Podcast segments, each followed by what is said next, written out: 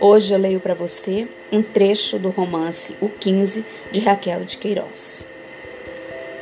Já fazia tempo que não havia em Quixadá quermesse de Natal tão animada. O povo se apinhava na avenida, o dinheiro circulava alegremente. As lâmpadas de carbureto espargiam sobre o burburinho focos de luz muito branca, que tornava baça e triste a cara afilada da lua crescente. Num grupo, a um recanto iluminado, Conceição, Lurdinha e o marido, Vicente, o novo dentista da terra, um moço gordo, roliço, de costeletas crespas e o piscinei sempre mal seguro no nariz redondo, conversavam animadamente. Depois de responder uma pergunta qualquer do irmão, Lurdinha chamou o marido. Vamos, Clóvis. E a um é cedo de Conceição desculpou-se. Tenho que ir logo. A minha Heleninha sente tanta falta de mim. Você não calcula, Conceição. Como está engraçadinha. Já conhece tudo. E eu não tenho visto? Puxa, mãe. Lurdinha largou o sorriso. Você acha? Está ouvindo, Clóvis? Clóvis riu-se. Que esperança! Vá pensando. Puxa o pai e a mais ninguém. E tomando o braço da mulher. Vamos indo. Parece até que daqui eu estou ouvindo os gritos da menina. Conceição ficou olhando pensativa a moça afastar-se, graciosa, feliz, ao braço do marido. Levados ambos pela mesma passada uniforme, como que movida por uma só vontade. A seu lado, o moço dentista disse qualquer coisa. Despertando de sua cisma, Conceição voltou-se. O senhor falou? Perguntei qual era o motivo de sua abstração. Estava pensando que Lurdinha é muito feliz. O rapaz insinuou um galanteio. Mas, Dona Conceição, a senhora não tem a felicidade igual porque não quer. Conceição riu. Quem lhe disse? O moço torceu o bigode com a mão papuda e seus olhinhos miúdos luziram com malícia. Oh, tiro as minhas conclusões, por mim e pelos outros. Conceição riu novamente. Mas se eu nunca encontrei ninguém que valesse a pena. Vicente, que até aí estivera calado, afastou-se uns passos, conversando com um amigo que se aproximava. Conceição fitava-o o dentista insistiu.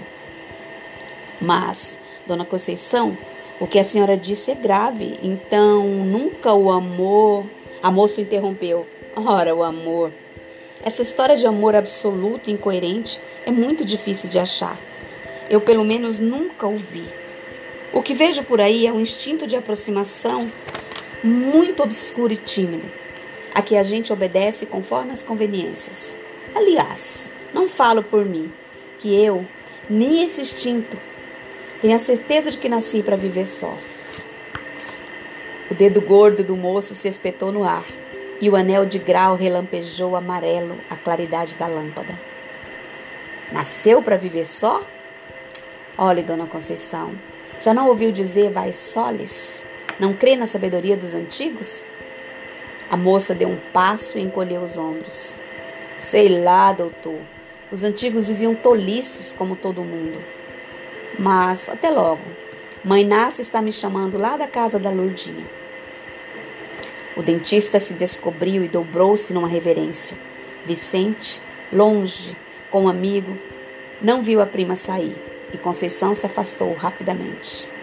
Em caminho pensava na citação do rapaz. Vai, Soles, pedante. Mas Lourdinha parecia tão feliz com a filhinha Afinal, o verdadeiro destino de toda mulher é acalentar uma criança no peito. E sentia no seu coração o vácuo da maternidade impreenchida. Vai soles, bolas. Seria sempre estéril, inútil, só. Seu coração não alimentaria outra vida. Sua alma não se prolongaria noutra pequenina alma. Mulher sem filhos. Ela o partido na cadeia da imortalidade. Ai dos sós! Mas ao chegar em frente à calçada da prima, onde a avó a esperava, Duquinha afastou-se das saias de Dona Inácia e correu-lhe ao encontro. Madrinha, madrinha, me dê dois tons para eu comprar um navio de papel. A vista do menino adoçou-se a amargura no coração da moça. Passou-lhe suavemente a mão pela cabeça e pensou nas suas longas noites de vigília, quando Duquinha moribundo arquejava e ela lhe servia de mãe. Recordou seus cuidados infinitos, sua dedicação, seu carinho e, consolada, murmurou: Afinal, também posso dizer que criei um filho. O tropel de um cavalo soou na rua.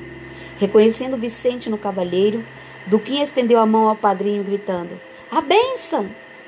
O rapaz virou, olhou para a prima, sopeou o animal e tirou o chapéu num gesto largo.